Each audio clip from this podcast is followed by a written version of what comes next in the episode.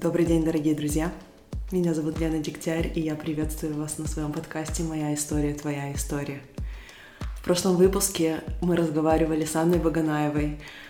Первый вопрос, который я задала, это кем ты хочешь быть, когда ты вырастешь. Мы говорили о писательстве, о предпринимательстве, о тренингах личностного роста, о том, как в один день можно перевернуть всю свою жизнь, как растить сына одной и стараться делать это так, чтобы это было не в ущерб себе и на благо ребенку.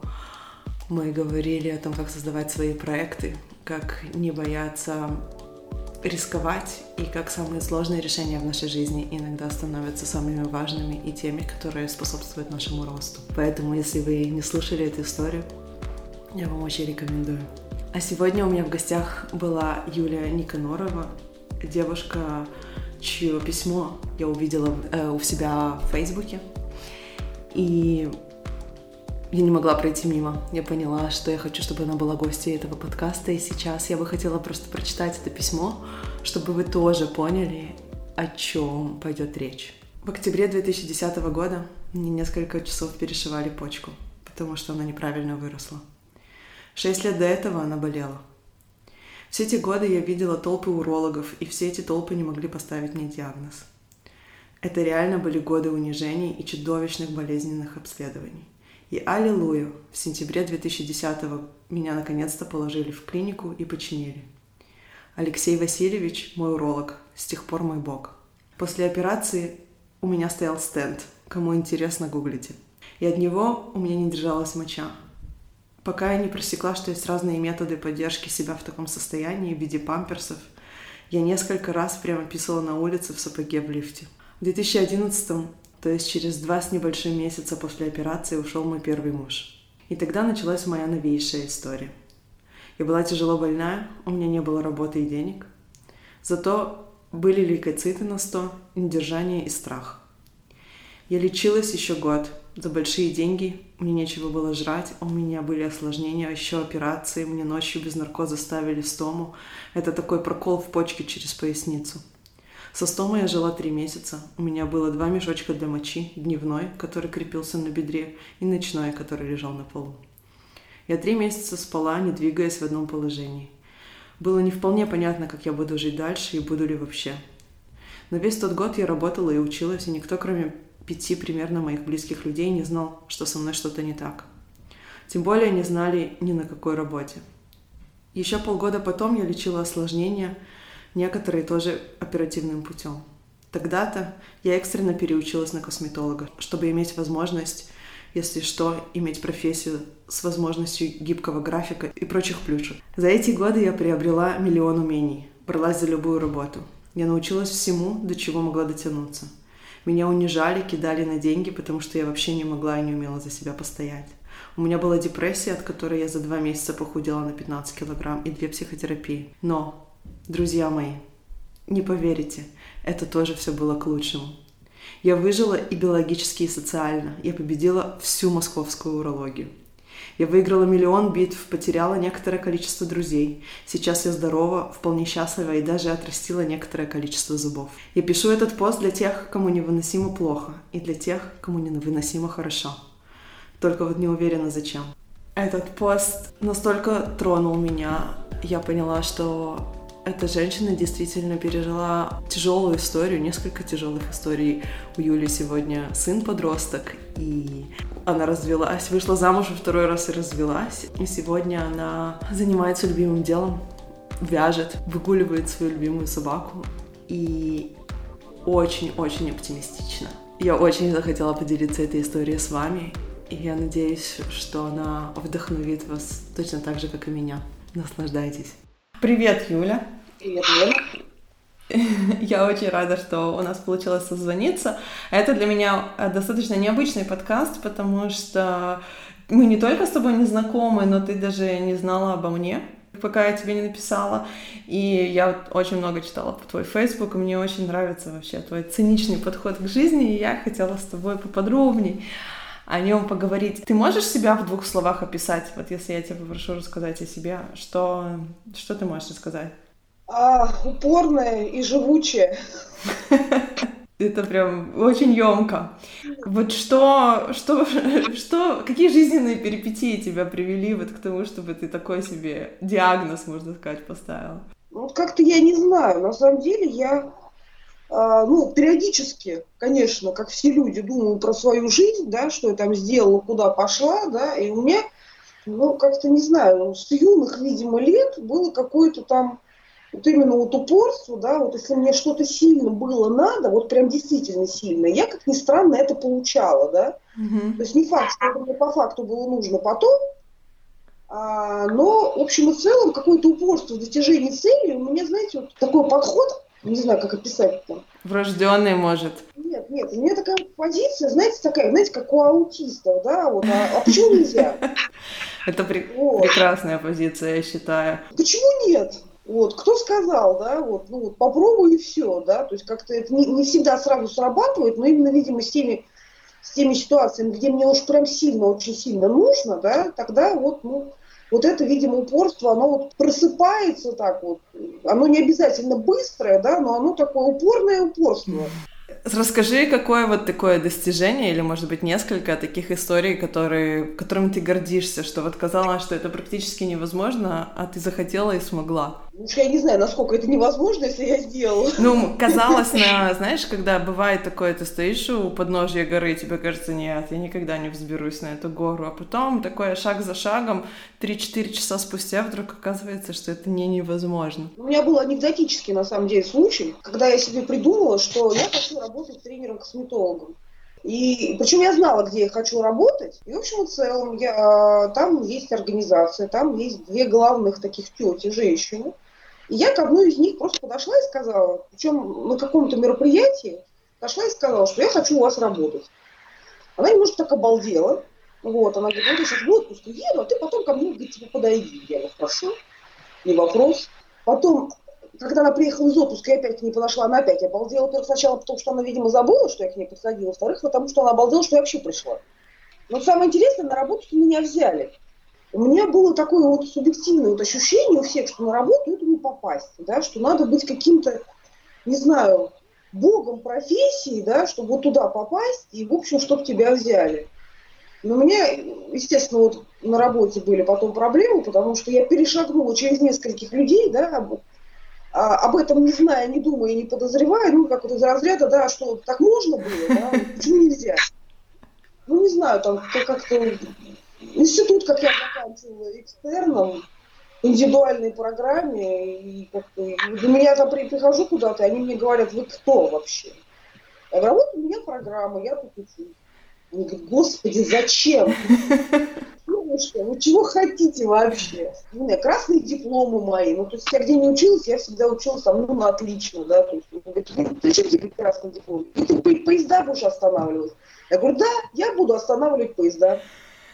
Да. Это, это очень э, интересный подход. Вот, знаешь, мне кажется, что это цитата Стива Джобса, если я не ошибаюсь, мы это делали, потому что не знали, что это невозможно. Такая, знаешь, доля наивности, и, и может быть, сказать в какой-то мере другими людьми это воспринимается как наглость, но это искреннее такое, почему, нет, почему так нельзя? То есть обойти, выйти за рамки правил какой-то иерархии Многие люди не рискуют что-то делать, потому что им кажется, что это невозможно. Это просто прекраснейшее качество. Я немножко завидую, то есть я в себе его развиваю через осознанность, потому что, знаешь, моя внутренняя структура — это ходить вот по правилам, ходить строем.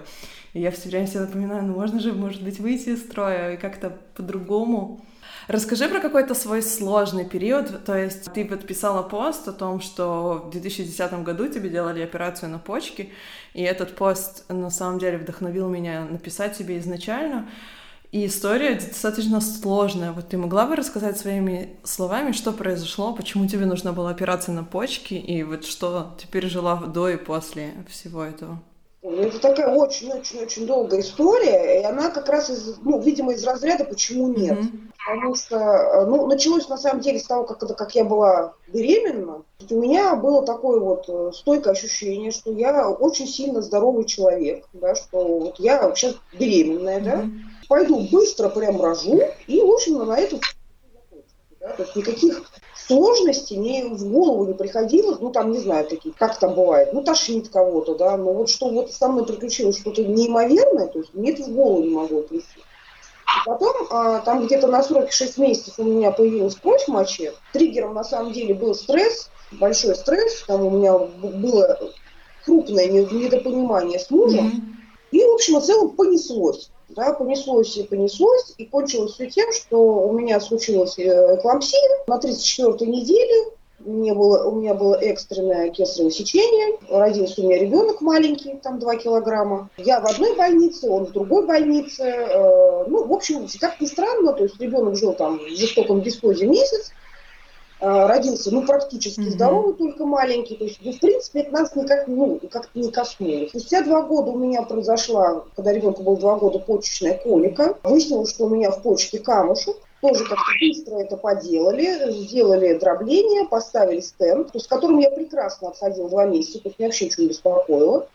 Ну, какие-то там неудобства, там покалывает, ну, ничего критичного. Стенд сняли, и спустя несколько месяцев у меня начались боли. И это вот на самом деле вот это был такой адов ад, потому что когда ты идешь к врачу, а тебе смотрят на тебя такими прозрачными глазами, говорят, у вас ничего нет. Анализы стерильные, делали ультразвук, э, делали мне э, рентген с контрастированием, без контрастирования, с радиоизотопами исследования. То есть это когда вводят радиоактивный изотоп, а ты там за занавесочкой под контролем рентгена писаешь. Еще была такая интересная ситуация, когда приходишь к очередному, к очередному урологу, и он так говорит, девушка, вы знаете, у нас на этаже принимает прекрасный психотерапевт. Вы к нему сходите. Да?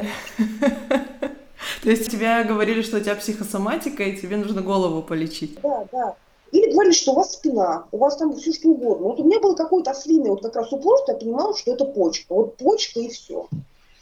Потом как раз в 2010 году наступил просто край, вот летом, где-то в июне наступил край, то есть боли какие-то стали совершенно непереносимые. А, ну так вот, у меня были боли. Ну, то есть я жила, как все люди живут. Я там ходила в магазин, mm-hmm. там чего-то каталась с ребенком на роликах. Э, ну, в общем, жила обычной жизнью, но на таблеточках. То есть я вот на этих ксифокам, как я помню, я пила с большим удовольствием. Вот. И как раз вот в июне 2010 года наступил край, когда боли стали непереносимыми. То есть они ежедневно, по нескольку раз, вот эти приступообразные, вот укладкообразные боли. Я доехала до неурологии, и там мне сделали МСКТ. МСКТ с контрастированием, и тут выяснилось, что у меня неправильно выросла почка. У меня первичный гидронефроз, по типу добавочной артерии. В чем сложность на самом деле? То есть нетипичное течение типичного порока. Вот. У меня не было расширения, угу. у меня было расширение только в приступе, и почему-то почка не гнила, потому что обычно, когда это некоторое время продолжается, наступают всякие воспалительные изменения, потом некротические бывают, а потом почка, в общем, превращается в сливу, ее удаляют. Со мной, как ни странно, этого не происходило, почка ну, была морфологически страдала, да, но вот... Но патологии никакой не было. Вот. Я, представляете, получила квоту в неурологии. Квоту мне дали. Это вообще, я думала, что это вообще не бывает, не со мной. Но что самое смешное, что они, они меня оттуда выписали с направлением в Бурденко, что у меня что-то там со спиной опять. Я так предполагаю, что квотами они этими торгуют. То есть они берут человека на квоту, его выписывают, на его место кладут кого-то там. Вот, доказать, понятно, это все невозможно, но, в общем, когда меня выписали, то есть у меня на самом деле уже появились э, то есть боли такие, что вот когда я в приступе, у меня там дергает ноги. То есть спазмы уже начинаются. Все это очень плохо снималось. Муж был как раз тогда, вот у нас вот как раз отношения вот с ним начали в тот год как раз портиться. Он там очень интенсивно жил, в другом городе работал. На самом деле он тоже к этому относился, что ляг поспи, все пройдет, либо как то, что я там симулирую что-то. И потом э, в моей жизни есть еще один ангел, ангела зовут Наталья Васильевна, это мой гинеколог. Она мне нашла врача. Я к нему приехала, вот я все ему это вывалила, я говорю, понимаете, говорю, у меня нет никакой жизни, говорю, у меня вообще нет никакой жизни. Я не могу так жить больше, чем все. Он говорит, давайте мы вас положим и посмотрим. Я говорю, давайте. Меня положили, я туда приехала. И представляете, у меня в течение дня ни одного приступа, вообще ни одного. Я в ужасе, просто думаю, господи, они меня точно сдадут в дурдом. Точно. Они скажут. Рабочий день окончился, доктор посмотрел на меня с печалью и сказал, ну что делать? Что же делать? А, ну, если, говорит, что-то случится с тобой не то, вот там в ординаторской доктор, ты к нему обращайся. Весь этот день я приседала, бегала по лестницам, что я только не делала, пытаясь спровоцировать этот приступ. Ничего мне не помогло. Ночью я проснулась от того, что наконец-то, наконец-то меня приперло, мне заболело, мне стало плохо. Я встала, дошла до ординаторской, а там диванчик такой, спит доктор молодой, знаете, спит такой лицом вниз, ножка свисает с дивана. Так мне стало жалко его будить. Дошла я обратно до палаты, походила, попила, подумала, потом думаю, так, постойте, постойте, о себе мне, о себя мне не жалко. Вот, я вернулась к доктору, мне сделали УЗИ, он сказал, да, да, да, да, есть расширение. Сказала, слава богу, господи, кто-то это увидел. Все, меня обезболили, представляете, меня обезболили, мне поставили капельницу. На следующий день мне поставили стенд, отпустили домой, а еще через неделю прооперировали. Почему-то я в этот раз уже этот стенд переносила просто плохо, ужасно, невыносимо плохо. Я его чувствовала, у меня организм его отторгал, у меня были лейкоциты, больше ста, я пила какие-то чудовищные антибиотики за какие-то чудовищные деньги, которые, по сути, ну, способны убить на лету лошадь, не то что какую-то бактерию. И было вот у меня недержание, то есть это было императивное мочеиспускание, то есть когда ты все понимаешь, но ничего не можешь поделать с этим. И я вот с этим как-то жила. То есть я сначала не могла понять вообще, что с этим делать, как с этим справляться. Потом оказалось, что огромный выбор памперсов в любом практически месте. То есть для ходячих людей. И сколько времени это продолжалось все? Это долго продолжалось, потому что, ну, тоже как вот нормальный человек ходит со стентом 2, 3, иногда 6 месяцев. У меня они засорялись, они у меня портились, мне их надо было как-то покупать, заменять. То есть это все в операционной, ну все, там, это все без наркоза. Ну не знаю, кому-то делать наркоз, но на самом деле ни одна замена стента не сравнится с почечной коликой, сравнивать даже нечего вообще. То есть ты уже пережила такие уровни боли, что это казалось тебе не такой серьезной процедурой? Вообще не серьезно. Ну, кольнула пару раз, и слава богу называется. Ну, собственно, в процессе вот этого всего существования моего с баночками, с анализами, с памперсами ушел мой муж. Прожили мы к тому моменту с ним 15 лет. То есть на фоне всей этой твоей болезни у тебя случился еще развод? Да, у меня случился, ну, как бы разрыв, mm-hmm. развелись мы немного позже, да. На самом деле, то есть, по, по сути, наверное, это было благом и для него, и для меня, потому что весь последний год, а, еще до того, как вот у меня начались прямо очень серьезные проблемы с почкой, у нас как-то очень сильно испортились отношения. Я первые полгода вообще не понимала, что происходит, вот как он себя ведет, что, что вообще происходит в доме, в мире, не очень понятно было. Я полгода молчала молчала, а потом угу. последние полгода вот на фоне вот этой боли, операции, я пыталась выяснить по-хорошему, я пыталась выяснить по-плохому, там, я там с ним садилась, пыталась разговаривать, ну, да, да давай мы с тобой так. Я потом, э, когда не получалось, я в другой раз я кричала, там, ну, в самом-то деле, да что ж такое, ля-ля-ля-ля-ля. Но на самом деле жизнь уже была невыносимой абсолютно. И самый такой вот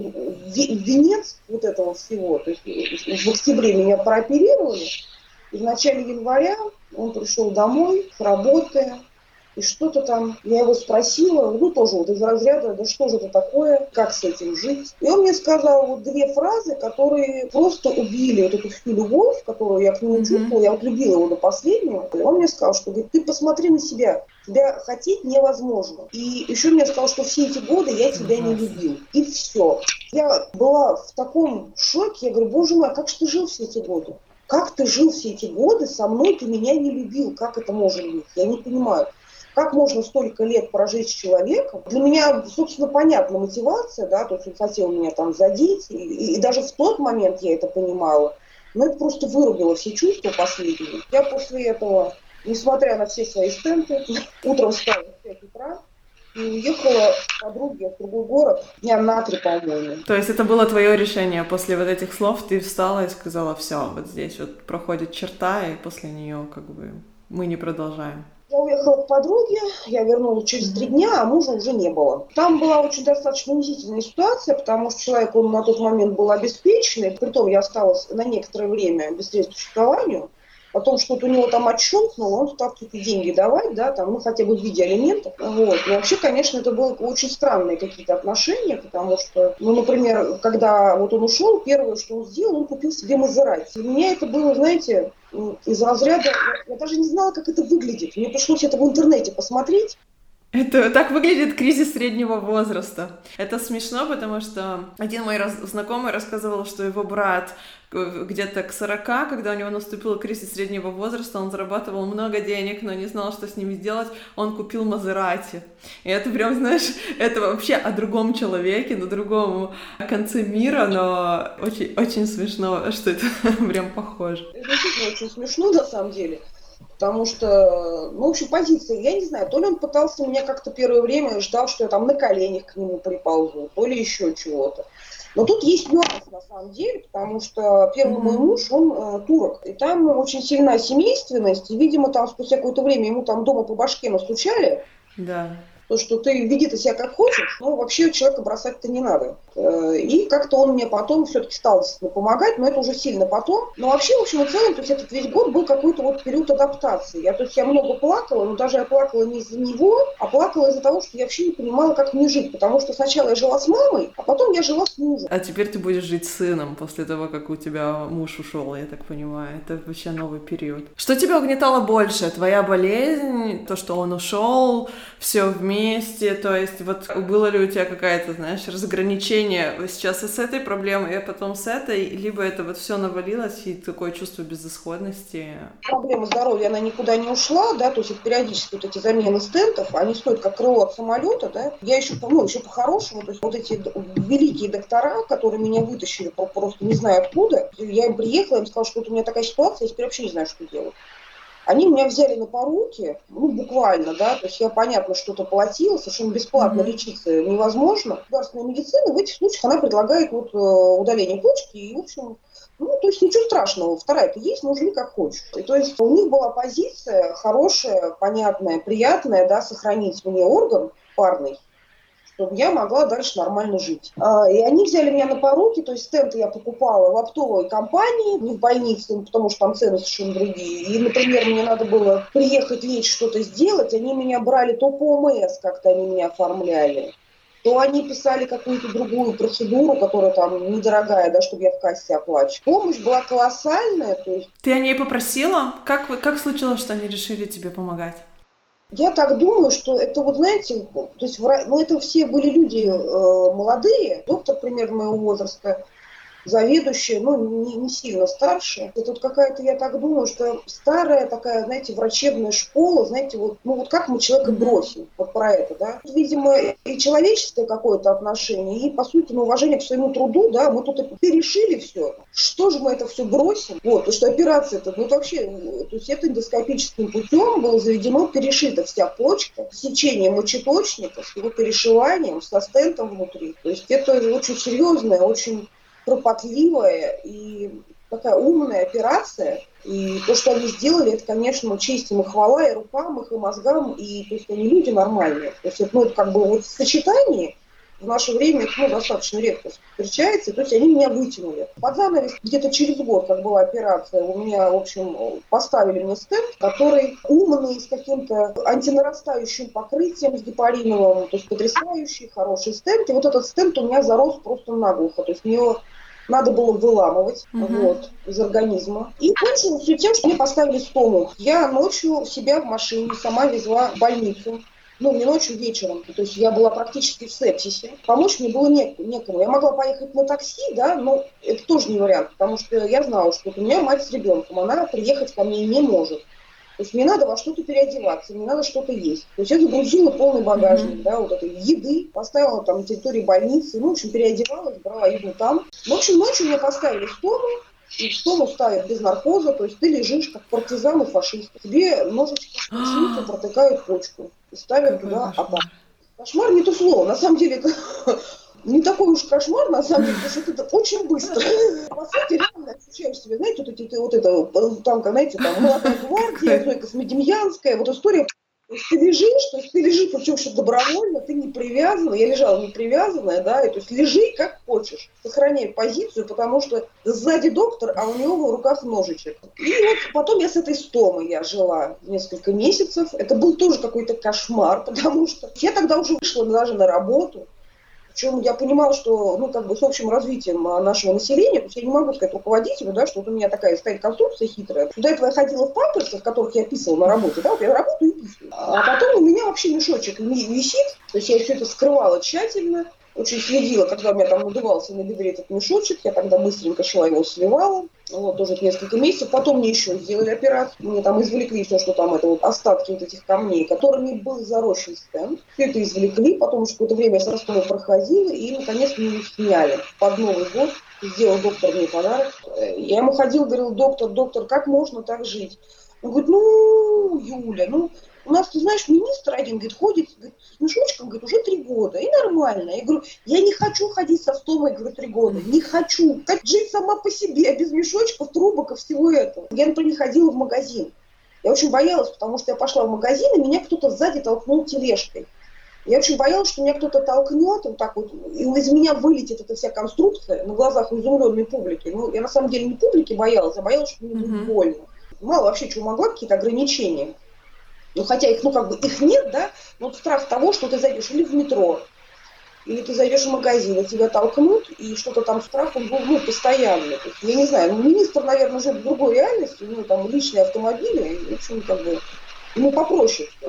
И он не девочка. Не девочка, это тоже важно. И что, через год тебе это сняли, и на этом вся история, в принципе, закончилась, то есть, и, и как бы в каком состоянии ты сегодня? Потом история на самом деле не закончилась, потом у меня были кое-какие осложнения, уже не имеющие отношения mm-hmm. к почке. То есть мне пришлось немножко подремонтировать, ну, там э, был неприятный инцидент с другим органом. Мне пришлось это срочно как-то решать, потому что, ну, то есть много таблеток, много наркозов, и это, ну, не могло не сказаться, да, на некоторых органах и системах органов организма. Потом еще был такой вариант, мы с доктором обсуждали, говорит, слушайте, можно вообще эту артерию отрезать? Ну, то есть совсем, там же их две. Было такое решение сделать ангиографию, посмотреть, насколько вот эта дополнительная артерия кровоснабжает почву. То есть это сосудистая хирургия, тоже вот это протыкают тебе артерию, паху, и тоже без наркоза.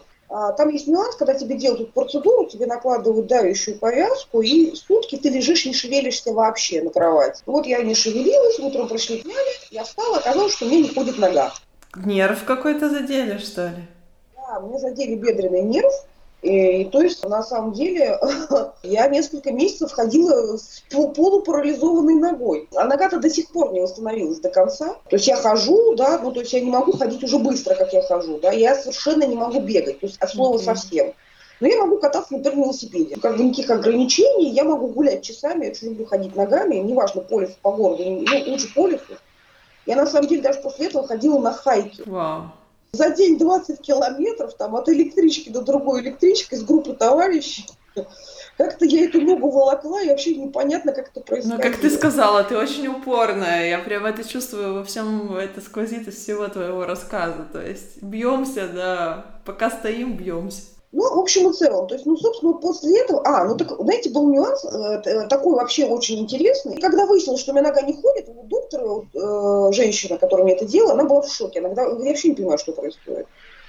Вот, она пошла к моему доктору, она поговорила с моим доктором, мне прислали какого-то невролога, а мне типа завтра на работу. Я говорю, я говорю, мне на работу, ребят, завтра. Поймите меня правильно, какая-то работа, говорит, ты что? Э, и она походила, походила, походила доктором поговорил, там еще с кем-то, приходит, кстати, доктор, да, то есть, который там, там, не знаю, там 25 лет непрерывного обучения, да, такого высокотехнологичного, абсолютно с мозгами, да, то есть это высокий интеллект и всякое такое. Она приходит и говорит, Юля, ты не хочешь фамилию поменять? Подумала секунд 20 и говорю, ну можно? А, а почему? Я не понимаю. Ну, тут мистика на самом деле. То есть, э, на самом деле, меня первый раз-то меня резали а ровно через месяц, когда я вышла замуж за мужа своего и получила его фамилию. Это мистическая уже история, mm-hmm. на самом деле. Он, он инженер строитель, я с ним жила в другом городе, я с ним жила в Баку на тот момент. И у меня внезапно возникла, знаете, э, апоплексия яичника с гемоперитонитом, вторично измененным аппендиксом и, в общем, кровопотерей там чуть не 40%. Незамедлительно, как я вышла за него замуж, потом вот это тоже история с этой клампсией, с беременностью. В общем, есть люди, которые, я серьезно в эту сторону никогда не думала, но как бы факты говорят о том, что до того, как я вышла замуж и поменяла фамилию, официально вышла замуж, поменяла фамилию, никаких вот таких интересных историй в моей жизни не случалось. И, в общем, я приехала в ЗАГС, написала заявление. То есть это мы еще в разводе не были с мужем. Поменяла фамилию на девичную, и мистическим образом меня резать перестали. Вау. С этого момента. По сей день. Да.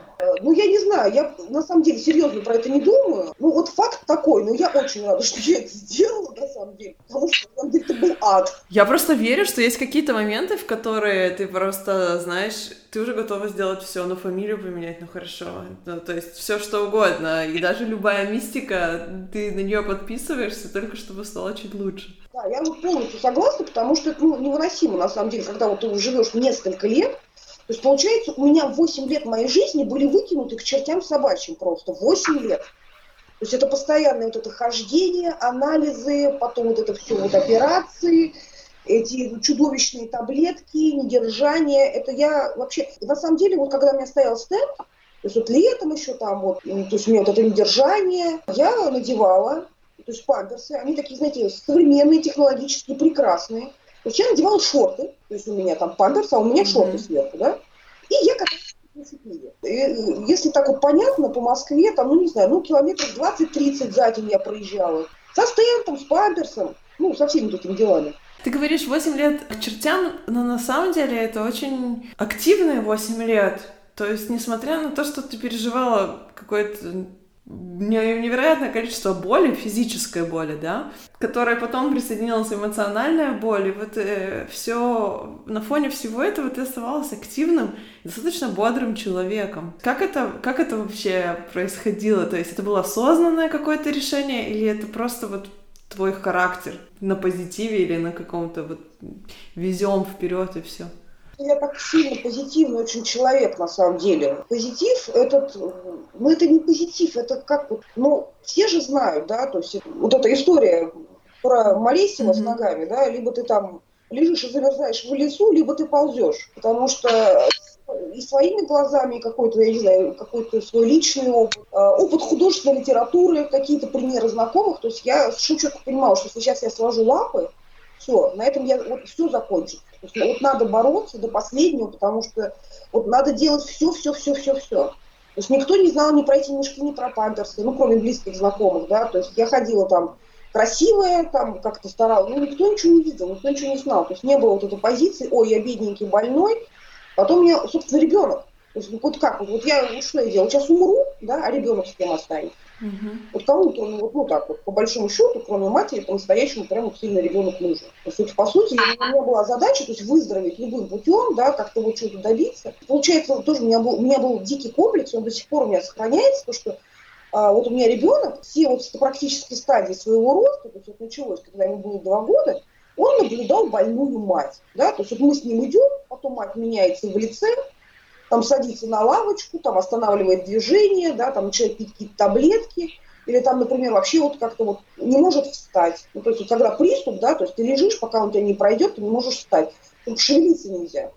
Невозможно. Потому что это ну, чудовищная боль, про которую тебя пронизывает там просто с пяток до макушки. Вот. И он все это наблюдал, все это на глазах. То есть, вот сейчас ему 16 лет уже будет в апреле, я не знаю, насколько, mm. насколько серьезно повлияли все эти вещи на его, так скажем, становление, понимание роли матери, роли отца, вообще семьи, понимание жизни. Для меня это дикий комплекс. Тем более, что когда вот я серьезно болела и вот была я там без мужа, на самом деле он у меня несколько лет просто у мамы жил. То есть тебе мама в основном помогала во времена твоей болезни?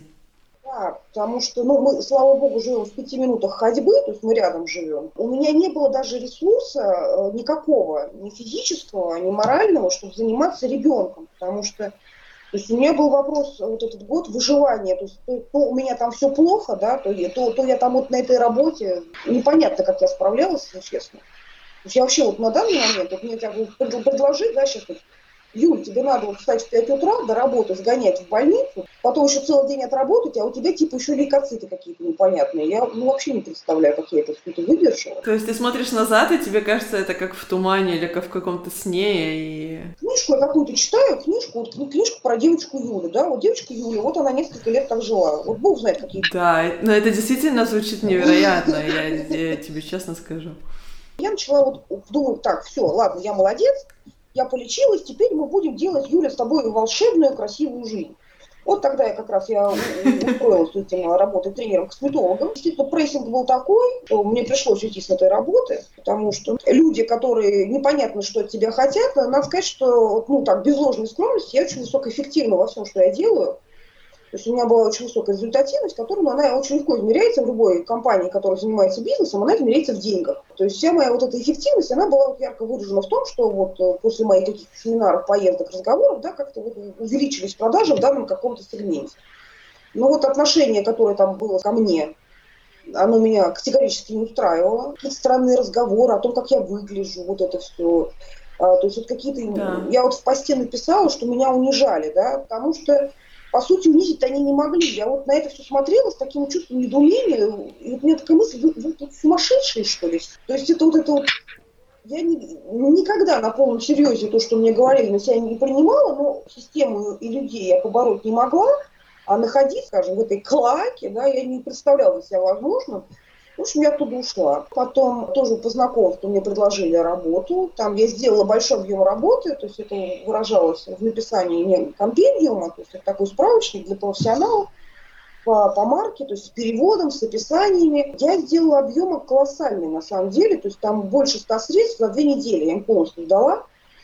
И в тот момент, когда я сдала последний файл, мне сказали, что вы нам не подходите. Wow. Вот. Э, а я такая вот наивная дура, да, то есть я не, ну, не знала, что бывают такие вот люди и ситуации, когда кого-то берут на какую-то проектную работу, да, человек там что-то им отпахивает, да, ему потом не, ну, там, не платят, да, и говорят, что это не вы нам не подходите, да, то есть, ну, кто, кто что делает? Кто делает какие-то там дизайн-проекты, ну, какая-то проектная работа, да. То есть они получили полностью вот это в распоряжение то, что они хотели, да, и как бы, ну, воспользовавшись меня скажем, выкинули. И тут у меня на этом моменте у меня рухнула психика. Рухнула психика, у меня начались панические атаки. Я вообще. Я пыталась, понятно, мне надо на что-то жить, как-то что-то есть. Я поехала устраиваться на другую работу, причем э, там со мной очень хорошо поговорили, позитивно, ну, на тот момент все это выглядело. Но когда я туда ехала, зашла в метро, я поняла, что я не могу дышать. Меня настигла паническая атака, я понимаю, что я не могу пойти на эту работу. Я не могу пойти ни на какую работу, потому что это все. Это конец. И тут ну, в общем и целом мне диагностировали депрессию. Депрессию такую, депрессию секую, там это посттравматическая, ситуационная, наследственная, еще какая-то. Короче, весь спектр депрессии был твой. Да, все для меня. Вот. Э, но тут тоже мне очень повезло, потому что мне э, попался чудесный доктор. Это Мама одной моей знакомой, она доктор-психиатр, всю жизнь проработала в стационаре, то есть с живыми настоящими больными. На тот момент она была на пенсии, и за бога ради mm-hmm. она меня приняла дома. Я очень боялась идти к психиатру, потому что, ну, естественно, человек, который э, никогда не был психиатром, он, и у него какие-то, ну, какие-то проблемы, он думает, что если он придет, да, сейчас все скажут, и все, дружочек, у тебя шизофрения. Поедем-ка в стационар и будем там лечиться год. Вот. Тоже очень по-доброму ко мне. Вот такое было хорошее, доброе отношение. Мне назначили препарат, который сразу же мне подошел. Я тоже знаю тут чудовищные ситуации, когда люди там подбирают по полгода препарат и не знают, что с этим делать. У меня такого не было. Я выпила первую таблетку вот этого чудесного препарата, антидепрессанта. И на утро я поняла, что я несколько лет не спала. То есть это был какой-то другой совершенно сон. Я уже забыла, что на какие бывают, ну как нормальные люди спят к тому моменту. Я там не могла заснуть. Э, но это тоже были проявления депрессии, которые, ну, как бы я там игнорировала, так скажем. Не понимала вполне, что это, о чем идет речь. И вот это я поняла, что я спала. Что наконец-то я спала. То есть никакого рваного сна. То есть я легла, уснула, проснулась в положенное время и совершенно другим человеком. Очень хорошая история, потому что я таблетки пила всего полгода, мне хватило. Ты сама решила закончить или тебе посоветовали или сказали, что уже можно потихонечку снижать? Я все проконсультировалась, она говорит, ну давай попробуем. Но у меня параллельно еще как раз шла психотерапия на самом деле. А туда я вообще попала очень, вообще случайно. Моя мама считала, что у меня ребенок как-то не так себя ведет. А как ему себя вести, потому что он находится в какой-то вломанной ситуации, да, то есть он понимает, что мать больная, мать там сражается, что там отец ушел, э, у мамы одни правила, у бабушки другие правила. Понятно, что он как-то вот дергался, так скажем. Мама считала, что у ребенка проблемы с психикой какие-то или там психологические проблемы, надо его кому-то показать. Тоже по знакомству мы поехали к психологу, поговорили, поговорили. Я там находилась, соответственно, он был ну, сильно меньше, чем он сейчас. Потом она, она говорит, давайте говорит, поговорим с вами вместе. Давайте в коридор отправим. Отправили в коридор, она мне задала два вопроса, и меня прорвало. Я начала рыдать. Я, честно, не помню, какие это были вопросы, но люди специально обученные. Они знают, как, какие вопросы задать. И она мне говорит, вы знаете, говорит, с мальчиком у вас все в порядке, а вот вам бы походить. Очень, очень мудрый человек тебе попался, потому что обычно действительно э, проблема не с детьми, а с родителями. И когда все родители начнут сами над собой работать, то все остальное потихонечку налаживается с детьми тоже.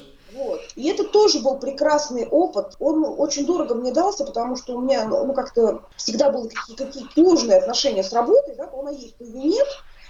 И непонятные отношения с деньгами тоже, которые, ну, вроде как, то они есть, то нет, а психотерапия – это, на минуточку, такое мероприятие не дешевое. Я отходила год на психотерапию, а, полгода я пила антидепрессанты, который тоже э, не стоит 5 копеек, тем более, если это современный хороший препарат – там, без синдрома отмены, без каких-то там суицидальных мыслей, как это иногда бывает на отмене. То есть я считаю, что в малой крови все это обошлось, но это просто меня поменяло полностью. И на тот момент, уже когда психотерапия подходила к концу, я познакомилась со своим будущим вторым мужем. Причем познакомилась я с ним тоже на таком моменте, когда тоже я там с кем-то как-то знакомилась, и как-то что-то не складывалось, я что-то из-за этого сначала переживала, потом сказала, боже мой, да ничего мне не нужно. И тут в этот ровный момент образовался мой второй муж. Он как-то пытался за мной там что-то ухаживать, как-то что-то такое вот делать, а я как-то уже настолько от всего устала, и от себя самой, и от этого вот этого всего вот карусели, которая несколько лет со мной произошла, и я как-то ну, не то, что настороженно, как-то, ну да, нет, настороженно к этому относилась, ну, господи, господи, что тебе надо-то от меня? Вот, ну, как раз в тот момент психотерапия продолжалась, как-то мы с психологом отработали этот момент, она говорит, ну, подождите, Юлия, вы же этого хотели, вот этого самого? Я говорю, ну, как бы да, она говорит, ну, чего ж теперь-то? Полурасслабьтесь и получите удовольствие. Ну, в общем, в целом, как-то все мы начали спустя какое-то время жить вместе, потом мы как-то очень быстро поженились, а потом также быстро развелись. Два с половиной года мы были вместе. То есть сегодня ты уже одна опять без э, мужа? Ну, что самое интересное, сейчас я тоже вот по поводу этого, я в каком-то глобальном позитиве. Вот большое спасибо вот моему второму мужу за то, что он был он мне был послан тем, кто вот нам что-то посылает, да, там, кто-то, кому-то мироздание, кому-то Бог, кому-то Вселенная, вот, в меру своего развития, каждый это понимает, что с ним происходит, для того, чтобы у меня окончательно встали мозги на место, просто окончательно. Ну, я надеюсь, что я так ну, спустя 10 лет я предполагаю, что у меня будет другое мнение этот счет. Да, да, это процесс такой бесконечный, на самом деле, становление мозгов, мне кажется, он просто никогда не прекращается. То есть конечной точки, когда ты говоришь, вот сейчас на месте, проходит какое-то время, и ты понимаешь, М, надо бы поправить, опять адаптировать. Ну, у меня на самом деле много лет мы с ним жили э, ну, в каких-то достаточно стабильных, хороших отношениях. Спасибо ему большое за те годы, которые были, да. Не спасибо ему за то, что происходили какие-то вещи. Ну, мне не было ничего чудовищного ни в одном из браков. Мне там никто не бил головой батарею. Ну, в общем и целом, какие-то были, ну, все равно нездоровые отношения. Что тебе нужно, женщина? Что ты хочешь? Посмотри вокруг кругом сплошные травмы, там приводят домой женщин, там что-то страшное. В моей жизни этого не было, ни с первым, ни с вторым мужем. Первый муж, я думаю, он просто меня разлюбил, вероятно, там была какая-то женщина, да, и он как раз в своем кризисе, наверное, не мог с этим справиться, ни с кризисом, ни с женщинами, ни со мной сразу. И, видимо, там что-то рухнуло, да. И, и хорошо, что рухнуло, потому что у меня изменилась полностью моя жизнь после этого. Пускай там через боль, через какие-то трудности и потери, но, понимаете, как вам сказать, у меня глаз горит. Вот какая я была, вот мне 39 лет сейчас, и какая, например, я была в 27, ну, совершенно разные люди. То есть, если мне в 27 казалось, что уже все поздно, все потеряно, уже как-то так, да, сейчас я уже так не думаю. У меня совершенно по-другому работают мозги. Со вторым мужем, э, причем первый муж много работал, то есть я была полностью там обеспечена, ля-ля-ля-ля-ля. Вторым мужем как раз, как раз у него был какой-то период, когда я там вышла работать директором в одно место, в другое место, тоже я такая высокоэффективная. На работе я там пропадаю, получила бизнес-образование без отрыва от производства, тоже я не понимаю, как мне это удалось. Очень вечерами, там, с домашними работами. И потом тоже я оказалась в такой ситуации, что я поняла э, по поводу работы, да, у меня внезапно, знаете, как-то возникла такая мысль, я не понимаю, почему она не пришла мне раньше, и происхождение этой мысли я не могу отследить, что я работаю, ну, не государственной организации, я не пожарная, я не спасатель, там, не доктор в поликлинике. Я работаю в частном бизнесе, я работаю на человека, да, какого-то. И я не сплю ночами, прям буквально. Вкладываю огромное количество своей физической, личной, интеллектуальной, духовной энергии в проект и мечту другого человека. Я не вкладываю это в себя. То есть меня настолько это ошеломило, вот это потрясло просто. То, что вот, ну, действительно, то есть это неприменимо к какому-то, да, конкретному человеку, а просто, да, то есть у человека, у человека это его бизнес, это его жизнь. И я, как наемный сотрудник, столько в это вкладываю, чудовищно много. И, ну, как у нас водится, естественно, никто тебя за это не ценит, да, как обычно это бывает. И я поняла, что нет, ну, товарищи, я, ну, я так не могу. А как ты вообще пришла к этой мысли? То есть что тебя к ней э, привело, когда тебя это озарило, ты что-то читала, ты что-то смотрела, ты очень много работала, то есть в какой момент это с тобой произошло? Произошло ну, вот на фоне того, что я понимаю, что вот размер моих усилий никак не пропорционален э, размеру моей заработной платы и э, не пропорционален отношению ко мне личному, как к сотруднику. Сегодня ты работаешь на себя?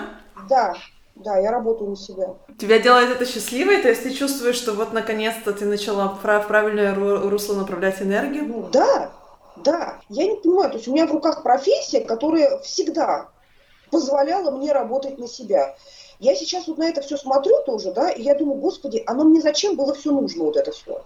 Зачем я столько лет пыталась вкладывать себя в какие-то непонятные проекты, ну, то есть они понятные, да, то есть они э, не имеющие ко мне никакого отношения. Ну, это опыт, то есть опыт это тоже что-то, что имеет к нам отношение прямое. Мы смотрим, как система работает, и научившись на ней как-то разбираться, мы можем все, что все эти знания унести с собой и направить их на себя, например. Да, да, это ну, опыт, да, безусловно. Но э, просто я же такая, понимаете, я же еще как бы девочка такая, я там синдром отличницы, да, перфекционизм. Я же как, боже мой, старалась. Как я старалась, это какие-то колоссальные просто усилия.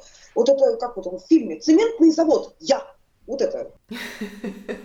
Куда угодно там, метель, Юля, надо ехать в Подольск. Юля в метель зимой тащится на личном автомобиле в Подольск.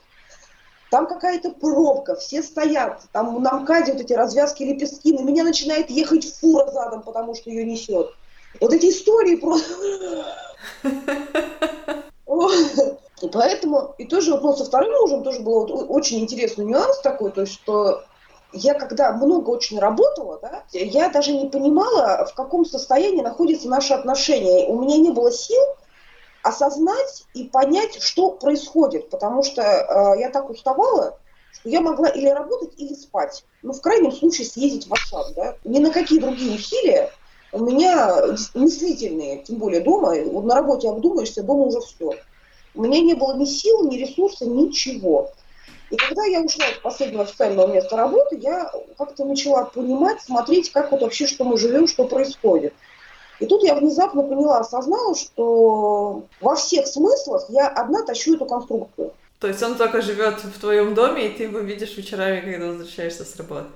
Ну да, да. В какой-то момент я поняла, что я с открытыми глазами выходила замуж за человека, я понимала, ну, кто он, да, что он делает, и у меня какое-то вот тоже наивное немножко такое представление, да, то есть в моем мире, когда взрослый человек вот что-то декларирует, да, он говорит, вот Юля, я такой, сейчас вот ситуация такая, вот завтра, послезавтра, в следующем месяце ситуация будет другая, она будет выглядеть вот так. Я понимаю, что когда человек взрослый это говорит, то он отдает себе отчет в том, что он это говорит, и что так оно и будет. То есть допустить э, мысль, что мужчина 40 лет смело фантазируют в моем присутствии, мне в голову не приходило. Есть мечтатели, которым достаточно обитать в своих мечтах, и нет никакого э, у них порыва воплотить их в жизнь. Нет, так и порыв, главное, есть, но, но все, равно, все равно все остается мечтами. И я поняла, что, во-первых, ну, то есть я и, как бы, так скажем, морально всю эту конструкцию обеспечиваю, да, то есть, и получается, что и, по сути, материально. И тут я поняла, что я, вот, я вообще не хочу. Я стала задавать ему вопросы всякие разные. Я же тоже, вот этот, я диалог, я же не, не говорю тебе, ты скотина, да? Я ему говорю, Евгений, почему так происходит? И он пытался как-то вот этот диалог наладить, и что-то вот тоже, тоже не происходило, да, и муж мне сказал, что он не может жить в такой э, ситуации тотального давления, что я с катушек слетела, и вообще непонятно, как со мной жить. Ровно три дня я лежала и плакала. Я прям лежала, прям плакала. И тут тоже внезапно мне пришла мысль, неизвестно откуда, привет моей психотерапии, да, то есть мысль такая, такая вот она облачком ко мне прилетела, и что, я хочу страдать? Я сама себе задала этот вопрос. Я сказала, нет, я не хочу страдать. У меня высохли все слезы. То есть все мои страдания, они продолжались ровно трое суток. И я поняла, боже мой, да он же меня освободил. Спасибо ему за это. Какое же счастье, какой же он молодец, лапушка и котик, что он наконец свалил, и я получила вот освобождение. То есть это настолько тоже парадоксальная для меня мысль, потому что я всегда ратовала за брак, что прям женщина должна как-то вот, ну что-то там должна, да, ну как бы психотерапия не прошла, не прошла даром, и я как-то поняла, что, собственно, и мужчина что-то там должен. А что ты сейчас о браке думаешь? Вот на фоне двух замужеств ты сейчас э, у тебя такой этап, когда ты самостоятельно все строишь. Что ты сейчас думаешь вообще о браке? Зачем он нужен? Для чего? Для кого? Вот твои мысли по твоему опыту. Я считаю, что брак, наверное, нужен. Не, наверное, он точно нужен, да. Но для меня, я на самом деле, когда еще пыталась, ну, вот второй брак наладить, да, то есть я, уже у меня было вот понимание, что для меня брак это ну, как бы союз равных, и мы такие друзья-компаньоны, да, нам есть о чем поговорить, надежда такая. Брак идеальный, что мы, мы разговариваем, что мы как-то решаем проблемы вместе, что у нас какие-то там, какие-то вот общие увлечения, да, что там мы вместе пошли в кино, в лес за грибами, вот это все. Если спустишь лес за грибами, оттуда выгнать практически невозможно, на самом деле. Вот. Неважно, есть ли там грибы при этом. Вот. Брак нужен для того, чтобы люди жили вместе, друг друга поддерживали. То есть это ну, с моей позиции женщины, да, то есть это не то, что когда у тебя просто есть мужчина, ты молодец, да, вот там у тебя штаны лежат на диване, да, ты от этого счастлива. То есть абсолютно нет. Я живу тоже в какой-то реальности, она очень узкая, да, очень узкая. Реальность это вот эти высоко интеллектуальные девочки в Фейсбуке, да, которые прошли терапию, две-три, у меня там тоже была еще одна терапия потом, а терапия была, ну, я, наверное, сбиваюсь уже с повествования, ну, надо об этом сказать, то есть после второго мужа тоже у меня появилось, наконец, время осознать, подумать, кто я, что я, и я поняла, что после первой психотерапии в целом а, мне в пользование дали немножко постороннюю мне женщину, и я немножко не понимаю иногда в некоторых ситуациях, как с ней поступать. Мне нужен был мануал, как, э, как, как с ней поступать, чтобы она высокотехнологично отвечала там, запросам реальности. И вторая психотерапия, она была в формате, по сути, с другим терапевтом, была в формате коучинга такого, да, вопрос-ответ, да, то есть каждую сессию мы решали какой-то мой конкретный запрос. По пути там захватывали еще один-два.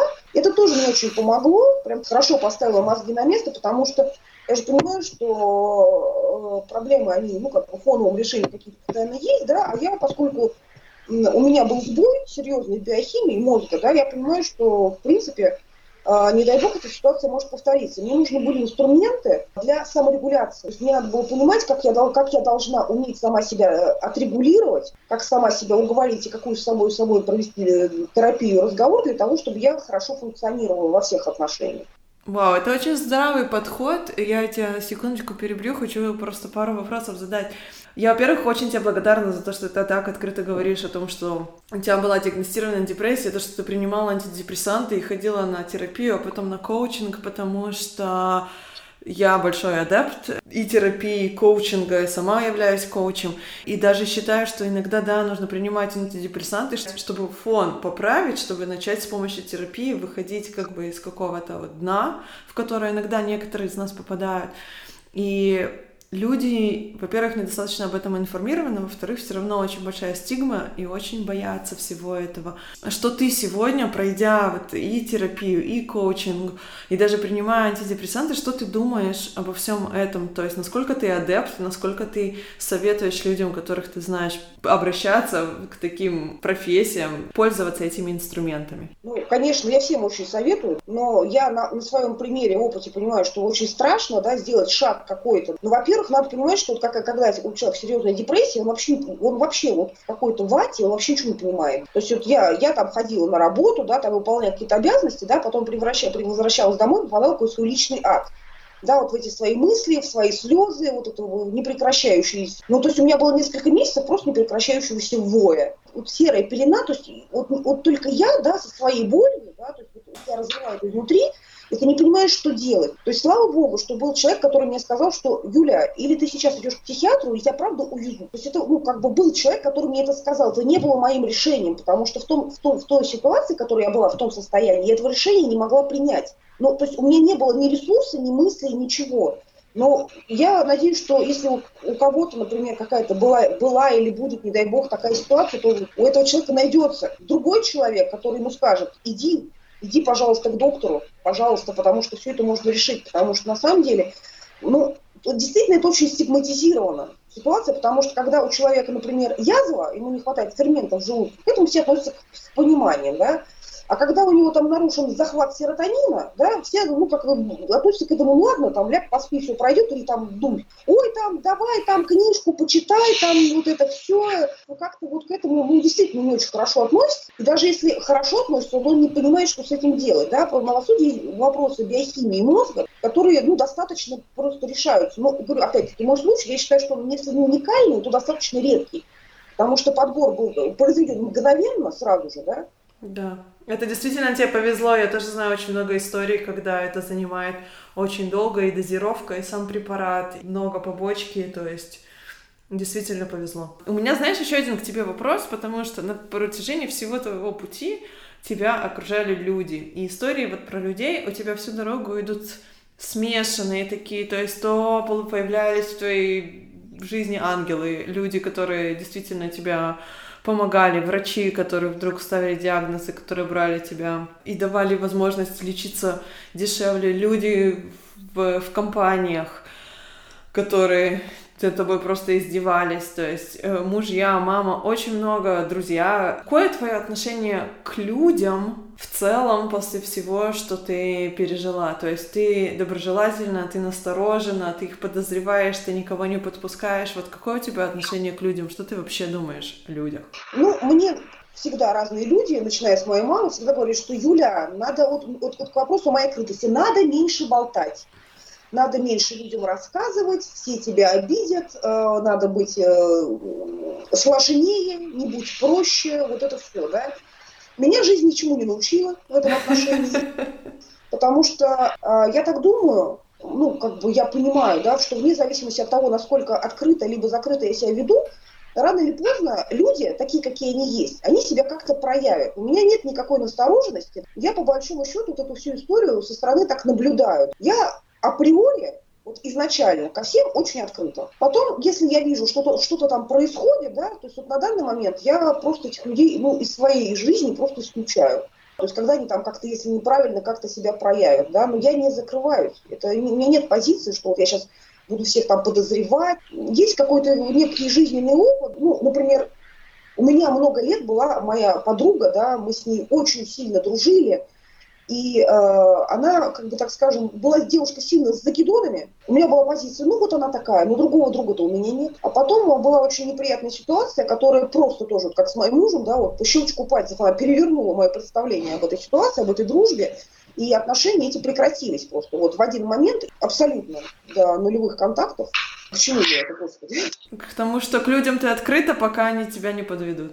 Я, нет, у меня позиция такая, что люди такие, какие они есть, да, то есть они э, не поменяются от того, что как я к ним отношусь, э, либо не отношусь я к ним никак, да, то есть они такие, какие есть, да, просто у меня сейчас есть момент выбора, да, то есть я вот такая открытая, я хорошая, да, но я когда вижу, что э, люди э, ведут себя не так по отношению ко мне, как мне хотелось бы, эти люди просто скучаются, да. Нет такой наивной, да, такой позиции, что, ну, может, может я потерплю, и все изменится, да, или mm-hmm. там я буду хорошей, вот, я, вот это вот это самое главное, я буду хорошей, да, и поэтому что-то изменится. Ничего не изменится от того, что либо я хорошая, либо я плохая, люди такие, какие они есть. И это мой выбор. Оставлять их в своей жизни такими, какие они есть, либо не оставлять. Все, это очень трезвый, да, это очень трезвый подход, потому что действительно самая большая боль и разочарование случается с людьми, когда им кажется, что они могут своим поведением контролировать чужое поведение. И либо ожидать что-то взамен, потому что я, я-то был хороший, значит, должен взамен получать хорошие отношения. Вот эта вот позиция, люди, они такие, какие они есть, они по-любому себя проявят. Она очень здравая, она мне очень нравится, я прям себе запишу. Мы с тобой уже достаточно давно разговариваем, я бы хотела как-то подвести итоги и, во-первых, задать тебе свой вопрос, который задаю всем. Что такое для тебя счастье? Ой, ну, счастье на самом деле э, это когда я сама себе позволяю быть такой, какая я есть. И вот следовать своему пути. Наверное, это высокопарно звучит, но это вот действительно так. Я вот за этот боль, больше года, период, когда я, так скажем, в свободном полете, и у меня появилось некоторое количество свободного времени, я очень много-много-много думала, и у меня на данный момент есть какие-то свои личные цели, личное понимание, да, как вот как мне хорошо и приятно, да, то есть я уже не жду ни от кого, что кто-то мне эту приятность обеспечит. Я сама создаю себе свой контур счастья, свой контур жизни, да, я делаю, как мне комфортно, я дикое количество представлений, вещей исключила из своей жизни, потому что они были какие-то ну, навязанные, вероятно, да, но а опять-таки это же не люди виноваты или события, что это все было навязано, это же моя реакция. То есть я сама себе позволяла да, включаться в какие-то события, включаться в какие-то процессы. Тоже, знаете, что каждый человек там кузнец своего счастья, это действительно так, но мне очень обидно и горько, что все это пришло ко мне не в 23, например, года, а в 39. И иногда возникают мысли, да, что почему, почему так, а, какая была бы моя жизнь, если бы я изначально была такой, да, жизнь была бы вообще другой. Да, но ты знаешь, мне, мне тоже 37, то есть я тоже часто задаюсь вопрос, почему не в 24, почему мой путь такой длинный, почему я долго так выискиваю вот это вот, как это все строится. И я начинаю понимать, что оно не могло быть раньше. То есть мне надо было пройти все, что я прошла, чтобы я пришла сюда. Я не могла тогда принимать другие решения. Возможно, какие-то периоды жизни я бы с радостью сократила. То есть не чтобы они не тянулись там 3-4 года, их реально, они, их, их ценность было, можно было извлечь за год, да. Но все равно есть какие-то опыты и моменты, которые просто невозможно было ускорить. Но это мое личное мнение. Я на самом деле еще хотела договорить, то, что я сбилась с пути, да, когда перешла на вторую терапию, отношение к браку, к семье. Общество, оно же огромное, очень много людей, очень много мнений. Я живу в таком ограниченном, уютном мирке, да, вот я наблюдаю вот этих в Фейсбуке терапизированных вот этих девушек, да, разного возраста, которые сами что-то делают, они что-то создают, они принимают сами решения. Это э, выборка очень маленькая очень маленькая по сравнению со всем обществом, да, то есть, ну, я это реально понимаю. И вот, вот эти э, девушки, и я вместе с ними, да, девушки разного возраста, но как, как ни странно, разный возраст, он приблизительно мой в итоге. Вот, они живут э, в такой интересной реальности, да, то, что они сами что-то создают, сами что-то делают, у них была терапия, там, или две, или три, или они в ней, или они ее вообще не выходят. И у них как раз проблемы построения каких-то отношений личных, с мужчинами, потому что мужчины у нас, к сожалению, они такие более медленные, ригидные, да, они не, не реактивные. И вот что делать девушке, у которой было 2, 3, 5 терапий, да, с мужчиной, который живет вот в этой реальности, баба должна варить борщ. Это проблема. То есть нет настроена у мужчин в основном настроен на партнерские отношения. У них отношения э, в основном такое, давай рассмотрим, э, насколько при, прекрасно выглядит твоя попа, да, и насколько ты годна в приготовлении пирогов. Вот. По большому счету, очень редкие случаи, счастливые исключения, когда кого-то интересует твой прекрасный внутренний мир. Ты думаешь, что это изменится? Вот если ты смотришь, знаешь, я тебе задам такой немножко провокационный вопрос в этом ключе. У тебя сын, ему 16 лет. Как ты видишь, что он будет строить свои отношения? Потому что это как раз-таки тот возраст, в котором все начинается, и вот какое у него отношение будет э, к женщинам и к отношениям? Как ты думаешь? Ну, я надеюсь, что отношения, я не знаю, какое слово. Например, ну, грубо говоря, вот он мне говорит, э, я ему говорю, слушай, говорю, мальчик, может быть, ты начнешь что-то готовить вообще, а то как-то мне надоело. Он говорит, я не умею. Я говорю, ну, хорошо, ну, я это тоже не умела. Я же не родилась с поварешкой в руке. И я ему задаю такие вопросы, вот, понимаете, родному сыну. Вот я говорю, ты как считаешь, сына? Вот то, что у меня матка, это как-то придает мне уверенности в кулинарном мастерстве или это от этого не зависит? У меня ребенок от этих вопросов в обморок просто падает. Он меня просто боится. Я ему какие-то вот, вот такие гендерно-провокативные задаю вопросы. Ну, я, если честно, если к, к этому комментарию, то все самые крутые шеф-повара в мире — это мужчины, если уже зашло речь об этом. Вот, и это касается, ну, какого-то, ну, совместного, так скажем, ведения хозяйства. Я говорю, только смотри, говорю, ты взрослый парень, говорю, ты выше меня, ты здоровый мужичина. Я говорю, вот давай мы рассмотрим эту ситуацию. Я говорю, вот скажи мне, насколько правильно то, что я и деньги зарабатываю, да, и полностью не везу на себе дом.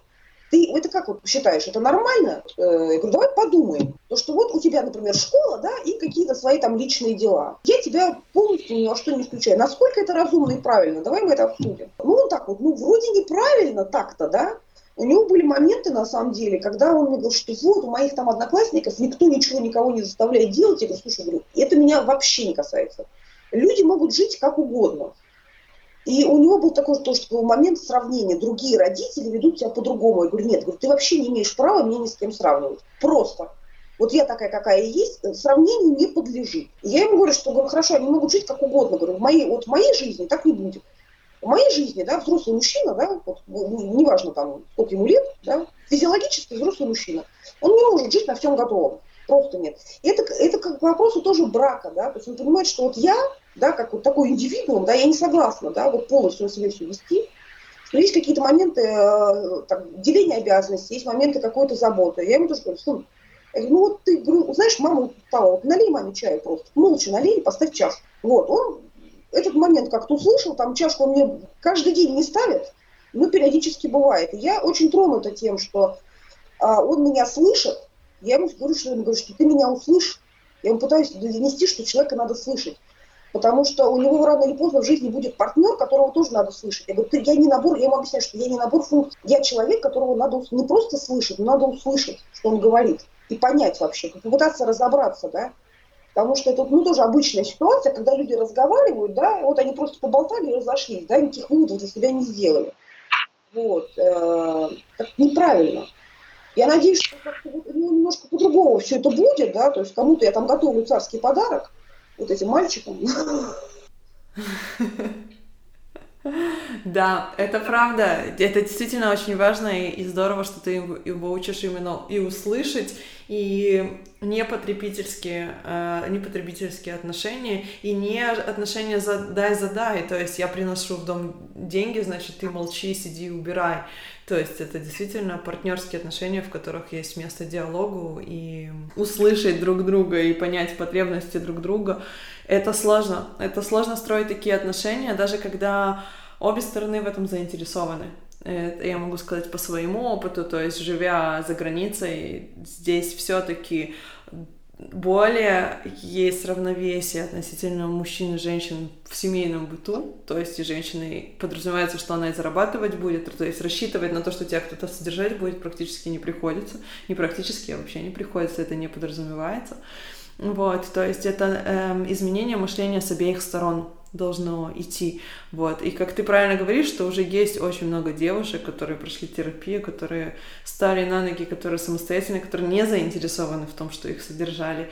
И сложнее найти партнера, который мыслит такими же а, понятиями. Я думаю, что нам пора заканчивать. Я хотела тебя очень-очень поблагодарить за беседу. У меня такое ощущение, что я могла бы с тобой часами просто разговаривать. Это было очень интересно. Для меня ты действительно котик-воин, как ты написала в какой-то а, в каком-то своем посте, потому что я чувствую, что ты очень мягкая, открытая к диалогу, и с другой стороны, ты будешь биться до конца, то есть это прекрасное качество. Спасибо тебе большое. Спасибо, Лена.